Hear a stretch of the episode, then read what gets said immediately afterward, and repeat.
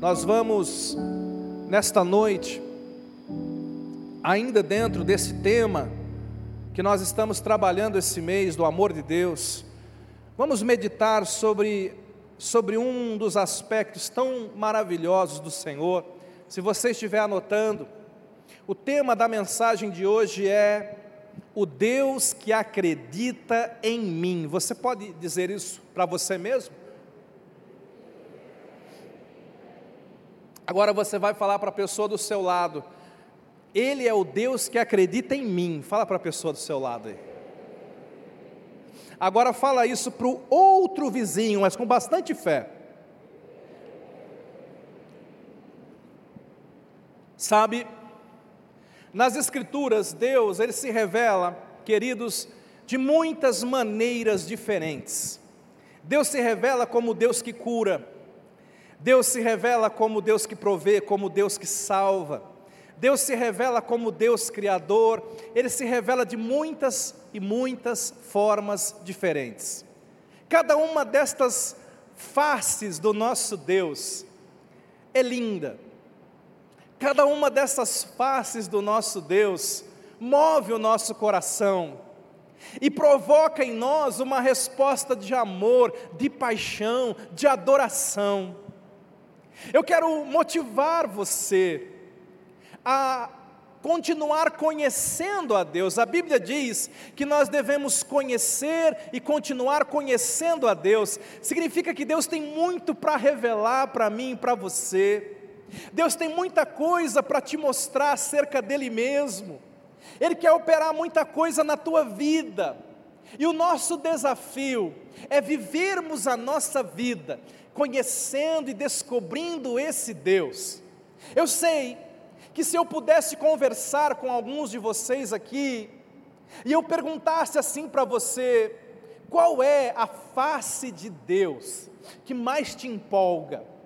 Qual é a, a última face de Deus que Ele revelou a você? Você me contaria algumas histórias você me diria algumas experiências que você teve com Deus, com o Espírito Santo. Quem sabe na sua vida, como a Camila, como a Luísa, que nós mencionamos agora há pouco, que acabaram descobrindo o Deus que cura, o Jeová Rafá, que face linda. Mas sabe, de, todas, de todos esses aspectos de Deus, tem um deles que me empolga demais, é quando a Bíblia diz que Deus acredita em nós.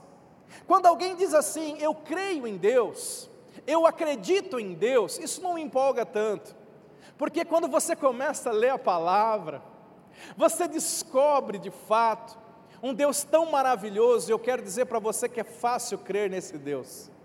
Agora, quando a Bíblia diz que esse Deus Todo-Poderoso acredita em nós, que esse Deus poderoso acredita em mim, acredita em você, isso tem que empolgar, isso tem que entusiasmar o nosso coração, amém, queridos? Talvez você pergunte assim, pastor, o que que isso tem a ver com o amor de Deus?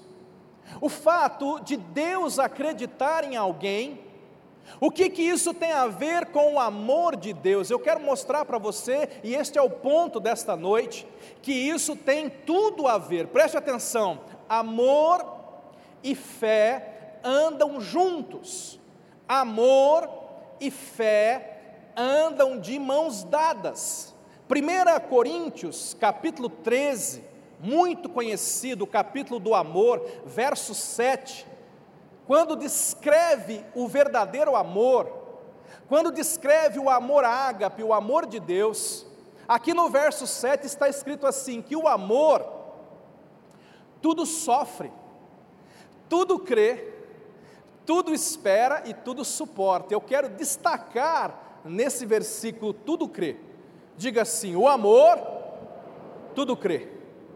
Diga assim: o amor acredita. O meu ponto é esse. Ao longo desse ano, nós vamos falar muito sobre o amor. E você que já sabe bastante coisa sobre o amor, você vai aprender muito mais sobre isso. Você vai aprender muitos outros conceitos sobre o amor. Se eu te perguntar agora, nesse momento, o que é amor para você? Qual seria a sua resposta? Responda aí no seu coração. O que é amor para você?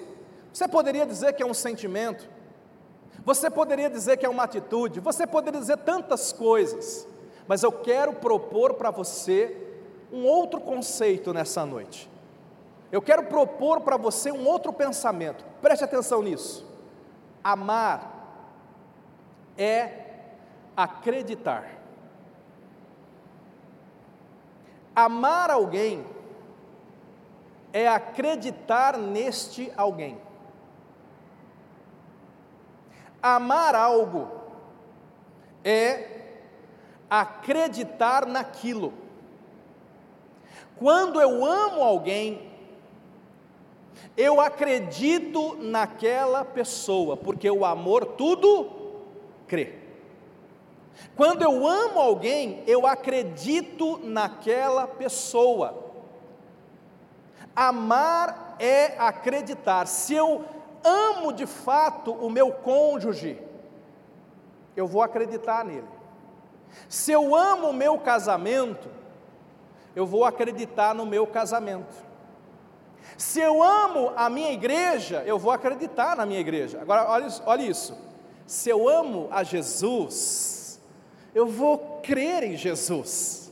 Eu vou acreditar em Jesus, porque amar é acreditar. Diga, amar é acreditar.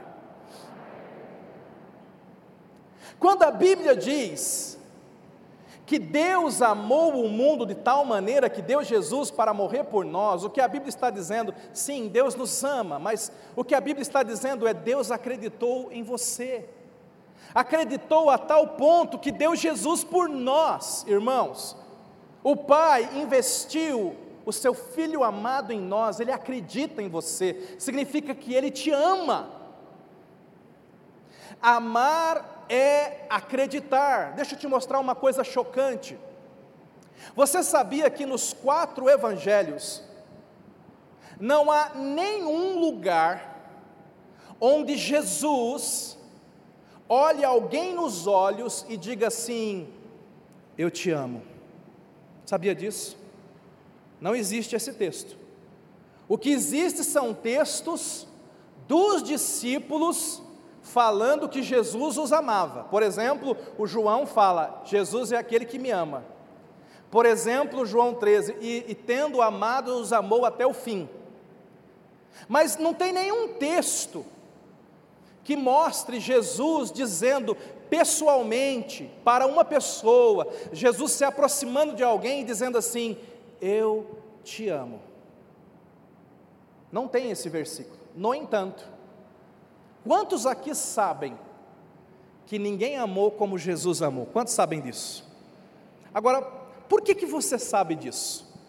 Por que, que você sabe que ninguém amou como Jesus se ele nunca disse eu te amo para alguém?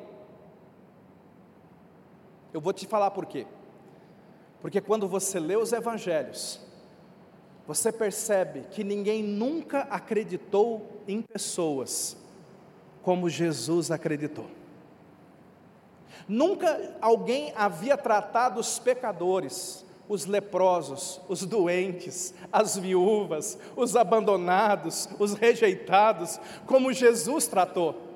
Jesus entrava na vida das pessoas e Jesus acreditava nelas. Jesus chamava aquelas pessoas para andar com Ele porque Jesus demonstrava que acreditava nelas. Jesus encontra um pescador iletrado, chamado Pedro, e Jesus o chama e fala: Você vai ser pescador de homens. E naquilo ali, Jesus não está dizendo: Eu te amo, Pedro. Mas quando Jesus olha para aquele pescador e diz assim: Cara, eu vim do céu, aqui à terra, para dizer para você: eu acredito em você, eu vejo um ministério poderoso dentro de você, eu sei que você vai ser muito, grandemente usado por Deus nessa terra, no momento em que Jesus acreditava nas pessoas, Jesus estava demonstrando o seu amor pelas pessoas, porque, não esqueça disso, se você esqueceu, o resto da mensagem está perdoado. Desde que você não esqueça isso. Amar é acreditar.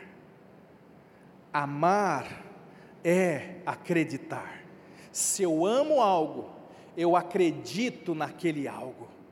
Se eu amo alguém, eu acredito naquela pessoa.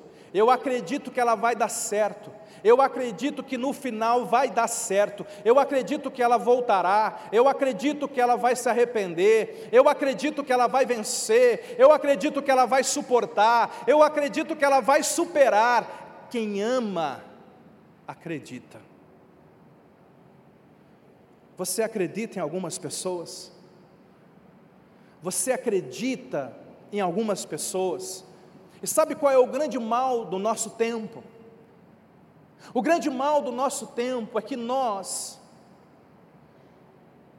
por causa de tantas situações, eu posso mencionar algumas, nós até conseguimos acreditar em algumas pessoas ao nosso redor, mas nós temos uma dificuldade, irmãos, de acreditar em nós. Nós temos uma dificuldade de acreditar em nós mesmos. Nós estamos vivendo um tempo em que nós somos muito exigidos. Você vai procurar um emprego, outro dia um jovem falou para mim, pastor, é tão difícil, porque eles querem alguém jovem, e ao mesmo tempo pedem 15 anos de experiência, como pode ser isso, pastor?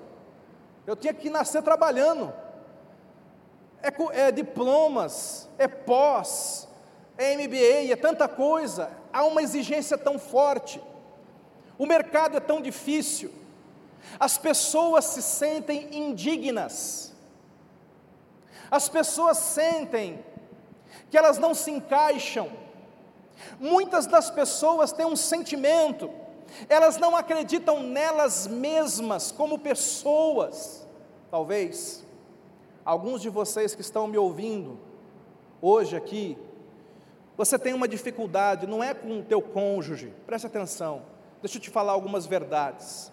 O problema não é o teu chefe, não é a tua família. O problema é que você não, você não está acreditando em você mesmo. Tem pessoas que são inimigas de si próprias. Tem pessoas que vivem se auto-sabotando na vida. Tem pessoas que não se aceitam. A Bíblia diz que, olha o que Jesus falou lá em Mateus capítulo 22, verso 39, projeta para a gente. Jesus está falando sobre os mandamentos. Ele fala que o primeiro mandamento é amar a Deus, e ele fala assim: o segundo, semelhante a este, é amarás o teu próximo. Agora olha só, como a ti mesmo. Amarás o teu próximo, como a ti mesmo. Olha o que, o que está escrito aqui. Um primeiro nível de amor é eu amar os outros como eu amo a mim mesmo. Mas isso é um problema para quem não se ama. Isso é um problema para quem não tem amor próprio. Isso é um problema para quem não se aceita. Isso é um problema para quem não se sente amado. Isso é um problema para quem se sente rejeitado. Isso é um problema para quem já foi abandonado. Isso é um problema para quem já foi ferido. Por quê? Porque você não se ama. Porque você não se aceita. Porque você não consegue acreditar em você. Então a Bíblia fala: você vai amar o outro como ama a si mesmo. Mas se você não se ama, como é que você vai amar o teu cônjuge? Se você não se ama, como é que você vai amar os seus amigos, seus irmãos? Se você não se ama, como é que você vai amar a sua família? Então, uma das primeiras coisas que o Senhor vem restaurar na palavra de Deus é o que nós chamamos de amor próprio. Diga amor próprio. Amor próprio não é orgulho. Amor próprio não é soberba. Amor próprio é você entender que você tem valor para Deus. Amor próprio tem a ver com a construção da sua identidade. É você saber que você tem valor, porque Deus te valoriza, porque Deus te ama, porque Deus te criou, porque Deus acredita em você. Existem pessoas insatisfeitas. Ah, eu queria ser mais alto, eu queria ser mais baixo, eu queria ser loiro, eu queria ter o olho dessa cor. eu queria vir de uma família diferente, eu queria ter uma outra nacionalidade, eu queria nascer em outro país, sabe? Você tem que entender que você tem tudo o que você precisa para cumprir o projeto que Deus tem na sua vida. E se você não tem aquilo, Deus está mandando dizer para você, é porque você não precisa daquilo para fazer aquilo que você vai fazer em Deus. Está entendendo? Ah, mas você não conhece a minha história, pastor. Eu sou um filho indesejado. Eu não conheço nem o meu pai. A minha mãe não sabe quem é o meu pai. Olha, preste atenção. Preste atenção. Antes dos seus pais decidirem ter um relacionamento, Deus decidiu que você nasceria. Você pode até ser rejeitado pelos seus pais terrenos, mas você está aqui porque o teu Pai celestial decidiu que você precisava nascer. No reino de Deus não existe filhos ilegítimos, só existem pais ilegítimos. Existem pais ilegítimos que recusam, que rejeitam, que abandonam os filhos. Mas nenhum filho é ilegítimo, porque todos nós somos filhos do Pai Celestial. Aleluia! Aleluia! Você tem um Pai. Você tem um Pai Celestial, Ele te ama. Há um valor em você. Mas o inimigo vem convencer você que você não é amado, que você não é capaz o inimigo vem colocar em você pensamentos de desvalor. Você começa a odiar a sua vida, você começa a odiar o seu trabalho, você começa a ficar insatisfeito com as coisas, você tenta preencher esta, esta insatisfação e este sentimento de desvalor, você tenta preencher isso com alguns, tentam preencher isso com dinheiro. Eu vou ganhar mais dinheiro, quem sabe eu me sinta melhor, eu me sinta mais mais valorizado. Outros tentam preencher isso com carreira. Eu vou subir na carreira, eu vou, eu vou galgar várias promoções e cargos, e quem sabe, quando eu chegar no topo, eu me sinta melhor. Existem pessoas que tentam preencher isso com drogas, Existem pessoas que tentam preencher isso com muitos relacionamentos. Quem sabe, se eu sair com 50 pessoas, eu me sinta melhor. Mas o teu valor não está nas coisas, o teu valor não vem das pessoas, o teu valor está em Cristo, o teu valor está no teu Pai Celestial, o teu valor está em Deus. E Deus está dizendo: você vale porque você é filho dele. Preste atenção. A questão é de quem você é. A questão é de quem você é filho. Deus acredita em você. Ele te ama. Ele te ama. Ele te ama. Ele te ama. Talvez você não esteja acreditando na sua vida nesses dias. Deus está acreditando em você. Talvez você tenha abandonado alguns sonhos. Deus continua acreditando nesses sonhos na sua vida. Talvez você se sinta desanimado com a sua família, com o seu trabalho, com o seu futuro. Deus está muito empolgado com tudo isso porque Ele continua acreditando em você, porque Ele te ama. Quando nós olhamos para a palavra de Deus, nós descobrimos essa faceta do Senhor, de Gênesis a Apocalipse, o tempo todo. Deus parece que só tem uma mensagem. Você vai olhando a sucessão das histórias bíblicas, muda os nomes e os endereços, mas o problema é sempre o mesmo: filhos que não acreditam mais neles mesmos, filhos rejeitados por todos, e esse Deus poderoso se aproximando desses filhos e trazendo uma mensagem eu te amo, eu acredito em você. Eu te amo, eu acredito em você. E eu quero nessa noite dar três, três pensamentos para você a respeito disso.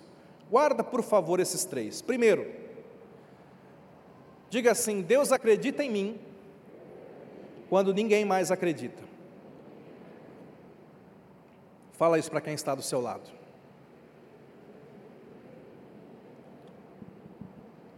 Quer ver uma coisa impressionante na Bíblia? Você tem que entender que você não vai ter unanimidade na terra. Por mais santo, puro, honesto, bondoso, amoroso que você for, você não vai ter unanimidade. Sempre vai ter alguém que não vai gostar de você. Quanto já entenderam essa verdade? E quanto já aceitaram essa verdade? Você tem que aceitar, meu filho. Por quê? Porque nós, nós somos discípulos de Jesus. Se existiu alguém nessa terra que não deveria ter oposição, foi Jesus. Jesus andou na terra curando, libertando pessoas, alimentando os famintos, pregando a paz. E sabe o que aconteceu? Jesus foi perseguido, Jesus foi crucificado. E ele falou: Se perseguiram a mim, que sou o mestre, ah, quanto mais vocês que são os discípulos. Então a primeira coisa que você tem que ter é destruir a ilusão de que você tem que viver nessa terra para agradar todo mundo. Quantos já entenderam isso? Porque por mais que você tente, você nunca vai conseguir agradar todo mundo. Nem Jesus conseguiu. Aliás, nem Deus, porque você sabe que o Satanás se revoltou contra Deus. Não é verdade, irmãos? Amém? Vocês entenderam isso? Você não vai ter unanimidade. Significa que haverá algumas pessoas que de fato vão te perseguir. Vai ter pessoas que de fato vão tentar te desanimar e vão tentar é, dizer não para os teus sonhos. Isso é uma realidade. Agora, você não pode deixar que a opinião dos outros interfira na opinião que Deus tem a teu respeito. Eu vou repetir isso. Você não pode deixar que a opinião dos outros interfira na opinião que Deus tem a teu respeito. Deus tem plano para você. Deus tem propósito para você. Você tem que entender o teu destino, entender o teu propósito. E você tem que ouvir esse destino, esse propósito da boca de Deus. E quando você sabe disso, e quando você está cheio do propósito de Deus na sua vida, aí vai ficar muito fácil. Você não precisa discutir com ninguém. Você não precisa brigar com ninguém. Você só precisa aprender a ignorar todas as vozes contrárias ao propósito que Deus tem na tua vida. Eu quero repetir isso. Deus acredita em você, mesmo quando ninguém mais acredita. Deus continua acreditando em você, e nós vemos isso na Bíblia. A Bíblia, por exemplo, mostra um, uma cena bem interessante. Deus precisava escolher o rei de Israel, e Deus manda o profeta Samuel até a casa de um homem chamado Jessé, que tinha muitos filhos. Quando Samuel chega ali e diz: "Eu preciso ver os teus filhos, porque eu preciso ungir um deles para um determinado propósito". O Jessé chama todos, menos o caçula, menos o Davizinho, que estava lá no pasto cuidando das ovelhas. Quando Samuel olha para o primeiro filho de Jessé, chamado Eliabe. Eliabe era bonitão, fortão, musculoso, estava na academia. Ah, Samuel falou: certamente eu estou diante do rei de Israel. E aí Deus vem no coração de Samuel, e Deus fala assim: Samuel, eu não sou como o homem, o homem olha a aparência, eu olho o coração, não é esse. Aí chega o segundo, ah, deve ser não, também não é. E assim passam sete. E quando acaba de passar todos os filhos de Jessé, o Samuel fala assim para o Jessé, Jessé, mas não sobrou ninguém. Porque Deus está falando que não é nenhum desses. Nesse momento, o Jessé fala assim, uh, rapaz, sabia que tinha esquecido alguém? Não, é que você falou de unção e tal, então eu nem liguei, né? Mas tem um, tem um que está lá no pasto, manda chamar o Davi, olha só, preste atenção. Preste atenção nisso, quando Deus tem algo para fazer na sua vida, não fique chateado, nem fique preocupado, se não aconteceu ainda, porque aquilo que Deus tem para fazer na sua vida, Ele vai fazer na hora certa. Preste atenção, quando Deus quer derramar algo sobre a vida de alguém, ninguém fura fila na fila de Deus. Ah, mas eu estou com medo de outro pegar. Ninguém vai pegar, o que é seu está guardado. Fala para quem está do teu lado, o que é seu está guardado. Davi estava no pasto, o pai dele não acreditava nele, os irmãos não acreditavam nele, mas presta atenção, Deus acreditava em Davi. Assim como Deus acredita em você. Talvez você seja o menor da sua casa, talvez você seja o, des o desacreditado da sua família, talvez você seja aquele deixado de lado no seu trabalho. Preste atenção, Deus acredita em você, filho. Deus tem algo para você. E o que Deus tem para você vai acontecer na sua vida no tempo certo, no tempo dele. Deus acredita em mim quando ninguém mais acredita. E foi diante do pai e diante dos irmãos que quando Davi entra naquela casa, Samuel então derrama óleo sobre ele e diz: Eu te unjo, rei sobre Israel. Porque Deus acredita em você quando ninguém mais acredita. Quando eu começo a olhar para esse Deus todo-poderoso, Pastor, Deus não amava os outros? Claro que amava. Eu creio que Deus ama todos. Deus amava os irmãos de Davi. Mas quando eu olho para a palavra, eu vejo que eu estou falando com você que se sente tão rejeitado. Eu vejo que Deus tem um tratamento diferente com aquele que é ferido. Deus tem um tratamento diferente com aquele que é rejeitado. Deus tem um tratamento diferente com aquele que se sente indigno ou sente que não se encaixa. Deus tem um tratamento personalizado. Deus vai então e unge esse menino na frente dos irmãos, como que dizendo: Cara, todo mundo pode ter esquecido de você, eu não. Quando você vem para o Novo Testamento, existe uma outra cena que eu acho tão linda. Há uma aldeia samaritana. Jesus está com os doze discípulos. Jesus passa por aquela aldeia Jesus vai até o poço. É meio-dia. Meio-dia é um horário que ninguém vai buscar água, porque o sol está a pino. As pessoas vão buscar água ou cedinho ou de tardezinha. Mas na hora sexta, como está escrito meio-dia, ninguém ia buscar água. Jesus vai até o poço, e Jesus fala assim para os discípulos: vão comprar pão. Já imaginou a cena? Doze homens indo comprar pão. Pergunta para quem está do teu lado: você já foi com mais onze pessoas comprar pão? Pergunta aí. Não é uma coisa esquisita? Doze homens indo comprar pão. Eles cercaram a padaria, eles disseram: vem buscar pão. Acho que o padeiro levantou a mão e falou: pode levar, deixa na vida. Por que doze homens para buscar pão? Segura essa pergunta aí. Mas enquanto os doze vão buscar o pão, Jesus fica no poço. Por quê?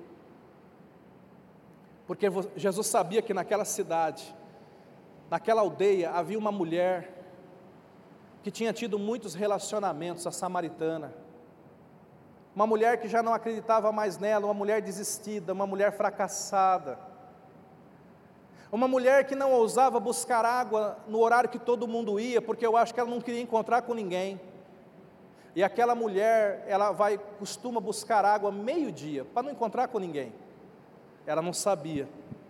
Mas naquele dia, o Deus que acreditava nela, resolveu esperá-la no poço.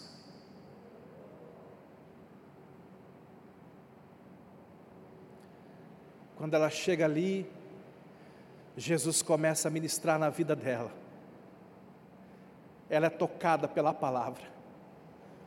Você consegue imaginar o coração daquela mulher? Há tantas pessoas nessa aldeia boas e justas. Mas o profeta, ou agora eu estou entendendo, o filho de Deus, vem aqui na minha aldeia. Ele poderia entrar na casa de tantas pessoas, mas ele resolve esperar a mais pecadora para dizer para ela: Eu acredito em você quando ninguém mais acredita. Aquela mulher é tão tocada pelo amor de Deus que ela ela larga o cântaro que ela foi buscar água, ela corre para a aldeia e ela começa a falar de Jesus, tão apaixonada, porque quando você percebe que Deus te ama, que Ele acredita em você, perdão, Quando você percebe o quanto que Ele acredita na tua vida, você tem revelação do amor de Deus. Como que a revelação do amor de Deus entrou no coração da samaritana, quando ela entendeu o quanto Jesus acreditava nela, meu irmão? Porque amar é acreditar nas pessoas. Aquela mulher, quando ela sai correndo para a aldeia, ela, ela cruza com os doze que estão voltando. E os doze foram buscar o que, irmãos? Pão. Sabe o que, que os doze trouxeram? Pão. Os doze entraram na aldeia, conversaram com todo mundo, não trouxeram ninguém para Jesus. Eu desconfio que Jesus mandou os doze comprar pão para pelo menos converter o padeiro. Mas nem o padeiro eles evangelizaram. Parece muita gente que anda na cidade, que vive a sua vida durante a semana. Muitos de nós caminhamos pelo pão, trabalhamos pelo pão, conversamos pelo pão, e o nosso dia a dia é só pelo pão. Mas aquela samaritana, cheia da revelação de que Deus acreditava nela e que Deus a amava, ela vai até aquela aldeia e ela começa a falar desse Cristo, desse Deus que acredita nas pessoas, desse Deus que ama, desse Deus que salva, que restaura, e ela traz a aldeia inteira para Jesus. E eu pergunto para você: que crente é você? Você é o crente que caminha pelo pão? Ou você é o crente que se move por uma revelação de que Deus acredita em você, de que Deus te ama e que porque Ele acredita em você, você sabe que Ele vai acreditar no teu vizinho cachaceiro, Ele vai acreditar naquele menino que usa drogas, Ele vai acreditar naquele casal que está divorciando, Ele vai acreditar naquele perdido. Você tem que ter essa revelação. E essa revelação deve mover o seu coração para fazer algo.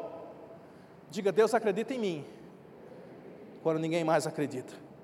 Diga, Deus acredita em mim, quando nem eu acredito. Jeremias capítulo 1, verso 4. Jeremias 1, 4.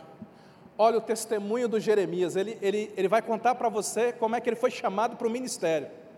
Ele era um jovenzinho, uma criança, e ele fala assim: A mim me veio a palavra do Senhor dizendo, eu era uma criança, quando Deus falou comigo e Deus disse: Antes que eu te formasse no ventre materno, Jeremias, eu te conheci. Ah, Deus já te conhecia antes de você ser formado no ventre da sua mãe.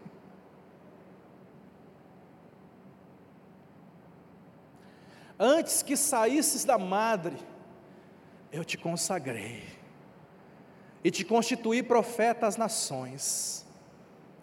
Aí, olha a resposta do Jeremias. Então lhe disse eu: Ah, Senhor Deus, eis que não sei falar, porque eu não passo de uma criança. Está me chamando de profeta, eu sou criança.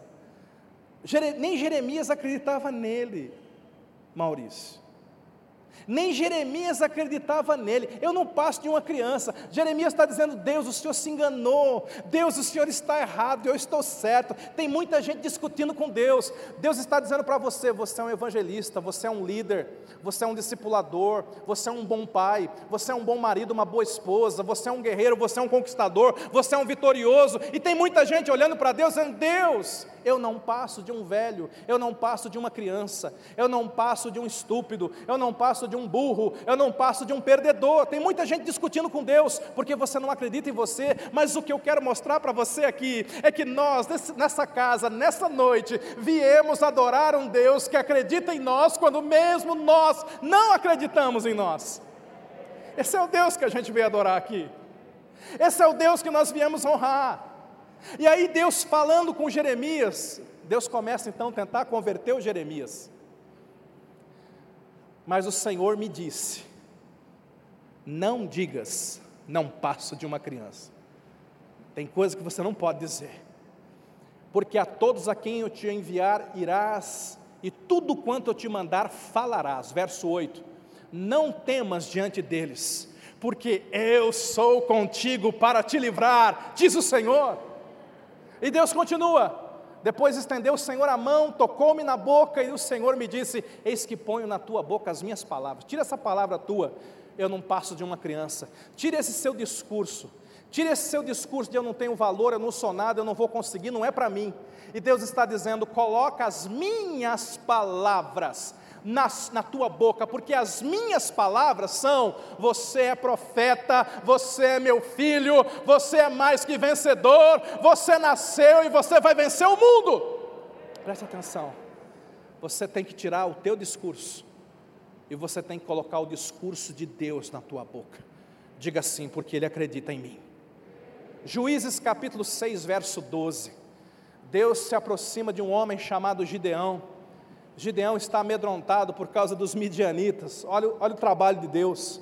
Então o anjo do Senhor apareceu a Gideão e disse: O Senhor é contigo, varão valente. Traduzindo lá na, na versão pernambucana, cabra macho. O Gideão estava com medo. Respondeu-lhe Gideão: Ai, Senhor meu, olha o cabra macho. Se o Senhor é conosco, por que nos sobreveio tudo isso? Que é feito de todas as suas maravilhas que nossos pais nos contaram, dizendo: Não nos fez o Senhor subir do Egito? Porém, agora o Senhor nos desamparou, nos entregou nas mãos dos midianitas. Ele está dizendo: O Senhor não é comigo, não. Eu não vejo Deus na minha vida, não. Tem gente dizendo isso aqui agora. Eu não estou vendo Deus no meu casamento, pastor, não estou vendo Deus no meu trabalho, eu não estou vendo Deus na minha vida, eu não estou vendo Deus não, é o que Gideão está falando para Deus, estou vendo Deus não.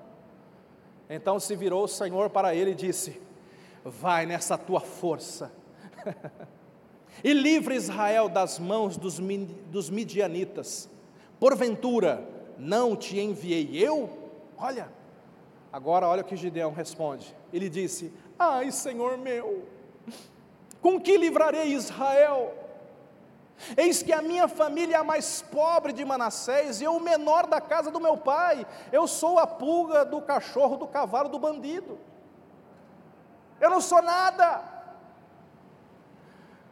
E aí Deus continua: tornou-lhe o Senhor, e é isso que você tem que guardar. Pastor, eu, eu não venho de uma boa família, não tenho uma formação, não tenho uma boa origem, não tive uma boa educação eu acho que eu não sou, eu não tenho, eu não posso, e Deus está dizendo para você, já que eu estou contigo, você vai ferir os midianitas como se fosse um só homem, já que eu estou contigo, você vai alcançar todos os objetivos que eu tenho para você, já que eu estou contigo, você vai alcançar o teu destino, já que eu estou contigo, você vai ser mais que vencedor, já que eu estou contigo, ninguém vai ser contra você. É o que Deus está dizendo para você. Você tem que entender o problema de Deus não é fazer milagres na nossa vida. O problema de Deus é nos convencer que os milagres podem ser feitos na nossa vida. O problema de Deus não é fazer o Gideão vencer, o problema de Deus é convencer o Gideão que ele podia vencer. Diga assim: Deus acredita em mim, quando nem eu acredito. Deus acredita em mim, quando nem eu acredito. Finalizando, o tempo já foi. A Bíblia fala de tantas histórias. Um Moisés que errou e foi parar no deserto. E 40 anos depois, Deus vai lá e fala assim para ele: Eu gosto disso. Vou parafrasear, porque vale para alguns aqui. Deus fala assim: Moisés, eu sei que você errou matando aquele soldado. Eu sei que você vem se punindo nesse deserto há 40 anos, dizendo assim: Deus não vai me usar de novo, eu não vou viver grandes experiências novamente, eu vou me consolar num esqueminha, numa vidinha aqui, cuidando de ovelhas e da minha família. Então Deus aparece no meio da sarça e parafraseando. Deus diz assim para Moisés: Moisés, eu ainda acredito em você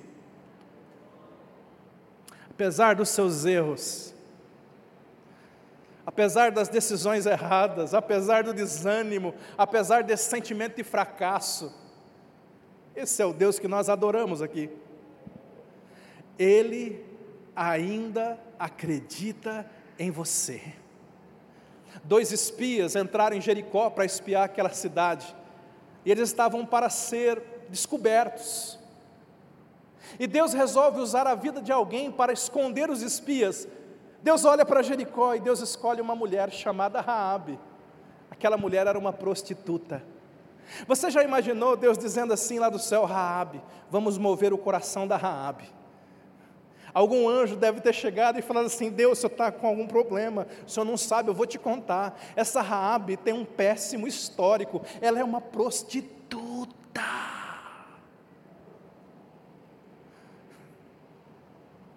E Deus olha para o anjo e fala: Ela é minha filha. Raabe esconde e salva os espias. Raabe salva a sua própria família. Depois que Josué invade Jericó, Raabe se torna parte do povo de Deus. Ela se casa com um judeu, ela tem um filho chamado Boaz. Boaz tem um filho chamado Jessé. E Jessé tem um filho chamado Davi. E de Davi vem Jesus. Todos olhavam para aquela mulher em Jericó e diziam: Lá vai uma prostituta. E Deus olhava para aquela mulher e dizia: Jesus vai vir dali, ela é uma escolhida, eu acredito nela. Amar